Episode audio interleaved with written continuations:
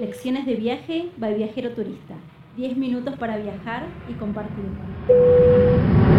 Bienvenido, bienvenida. Estoy con Cari. Hola, ¿cómo estás? Y hoy vamos a volar a Berlín, a Berlín, Alemania, donde fuimos víctimas de cazaturistas. Y esto es parte de todas las seguidillas de podcasts que estamos haciendo de las peores anécdotas de nuestros viajes en estos 10 años. En Berlín hay un sistema eh, de transporte muy eficiente y un único boleto que te permite acceder a todos los sistemas de transporte a la vez. O sea, vos sacás un boleto que te permite subirte al tranvía, a los buses, a los metros, a los trenes. Hay un boleto que es una tarifa plana, que creo que está algo de 6 euros o 7 euros, que te permite usar todo a la vez durante un día entero. Nosotros llegamos a Berlín, sacamos ese boleto, hay diferentes boletos. Tenemos un boleto que incluye el área metropolitana de Berlín, que es como un área AB. Y después otro boleto que también, además de esa área metropolitana, incluye la periferia de Berlín que sería ABC. El primer día que estuvimos ahí en Berlín, yo fui a la maquinita. Hay una maquinita, lo que tiene el sistema de transporte que es muy eficiente, pero todo lo que es el tema de tickets y boletos y demás es bastante viejo. Hay unas maquinitas tipo cajero automático de los 90, donde vas y compras tu ticket y al lado hay una maquinita chiquitita que lo que te hace es sellar el ticket. Es para validar tu ticket. El billete es un papelito chiquitito blanco ¿Qué tenés que validar en esta maquinita? Que básicamente lo que hace es poner un sello con la fecha del día. Nosotros sabíamos que teníamos que validarlo, así que lo que hice fue, compré, me fijé, tarifa, había dos tarifas, una que decía normal, otra que decía reducida. No estaba muy claro qué era cada cosa, entendí que la reducida era para el área metropolitana, saqué la reducida, la diferencia era un euro entre una y la otra, pero sabía que me iba a mover por el centro de la ciudad. Después de sacarlo, lo validé en la maquinita, le puso el sello, subimos a un transporte público. Y nos fuimos al centro de Berlín, a plena Alexanderplatz.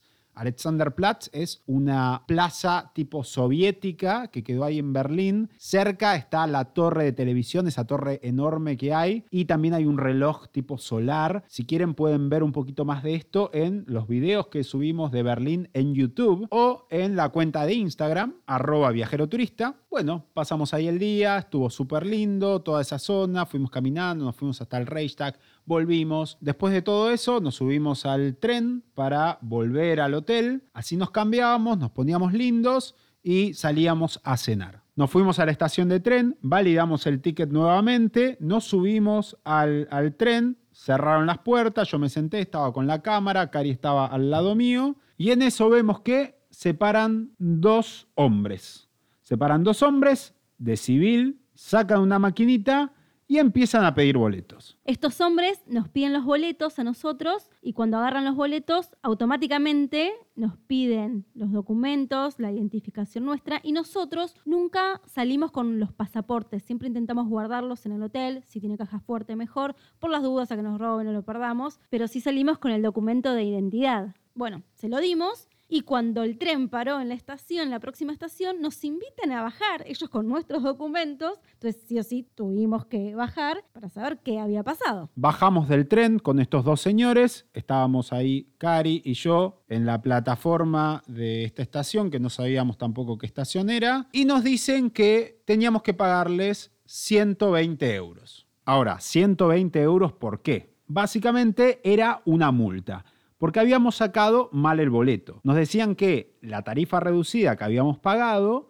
era de niños, no del área metropolitana. Claro, yo no, me había fijado que era eh, el ticket que en realidad estábamos sacando. Yo mm, compré pensando que era el área metropolitana, pero en realidad había sacado un boleto para niños. Por lo cual estábamos incumpliendo la ley y ellos estaban en derecho en hacernos una multa. En ese momento les digo, bueno, déjame por favor, en lugar de ponerme una multa, saco ahora bien el ticket y sigo. Uno de los hombres me dice que no, que ya estaba, que las reglas eran así, que no podía sacar el ticket y yo igual me pongo en la máquina como para sacarlo y me dice que si no paraba tenía que llamar a la policía. En ese momento aparece una señora cuando, bueno, cuando ve toda la situación, se le acerca a uno de estos hombres y le dice algo, bueno, todo, hablaron todo en alemán, pero daba la sensación que la señora estaba indignada porque movía la cabeza y se fue, el tipo la echó, la echó, le decía como que se vaya, le hacía gesto con la mano y la señora indignada lo insulta y se va. O por lo menos creemos que lo insultó por la forma como lo dijo. Claro, y como que todo el tiempo decía, no, como que no puede ser, parecía, ¿no? Hablaba gestualmente. Y estaba con su cigarrillo, ¿no? Sí. La señora se quedó fumando cerca nuestro casi toda la discusión hasta que llegó su tren y nosotros estábamos intentando negociar con estos dos hombres para que no nos hagan la multa. En eso uno de estos hombres se me acerca y me propone pagarle 50 euros a él y ya está, lo dejaban ahí, lo que tampoco me pareció, porque en realidad yo lo que no quería hacer era pagar la multa, yo lo que quería era sacar el nuevo boleto y seguir, era nuestro primer día en la ciudad y la verdad es que era normal, entiendo, que un turista no entienda el sistema de eh, transporte de Berlín. En eso se acerca el otro muchacho y, bueno, básicamente nos dice que si no le pagábamos tenía que llamar a la policía. Le digo, mirá, no tengo dinero, tenía solamente 50 euros en mi billetera. Cari no tenía tampoco dinero encima. Nosotros en general viajamos y consumimos con nuestra tarjeta de crédito. Y nos dice que podíamos ir a sacar dinero a un cajero automático que había ahí cerca, que él nos acompañaba. A esto a mí se me ocurre decirle que mi país no me dejaba sacar dinero en el extranjero en ese momento se podía sacar, pero a mí se me ocurrió, como digo, por ahí la zafo,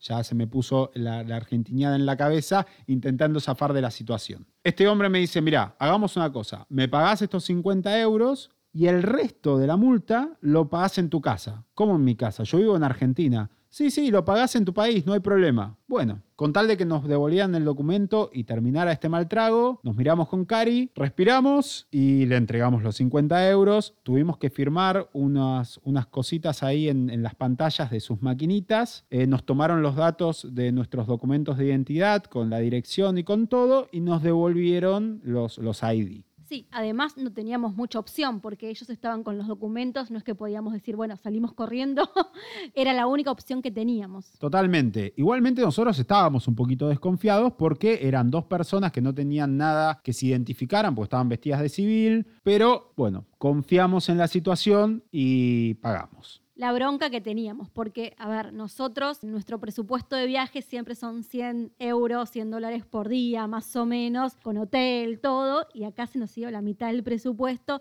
así que era una, una especie de bronca. Bueno, yo me puse a llorar, me acuerdo de la situación, porque me, daba, me dio mucha bronca, mucha pena, miedo a la vez, porque amenazaban con llamar a la policía. Y bueno, nada, nos tuvimos que resignar, pagamos, nos fuimos, en ese momento era nuestro primer día, sentíamos que la ciudad no nos había recibido de la mejor forma, que la verdad tampoco había estado muy claro al momento de sacar el ticket, eso sí también lo sentíamos, no había mucha información ni tampoco lo de la validación, yo lo había leído en un blog, y decidimos descontracturar y nos fuimos enfrente a la isla de los museos, en el centro de Berlín, está el río, nos pedimos una buena cerveza alemana y nos sentamos ahí a tomar esa cerveza y a relajar. Hay una foto en Instagram, arroba viajero turista, que se la dediqué especialmente al servicio de transporte de Berlín.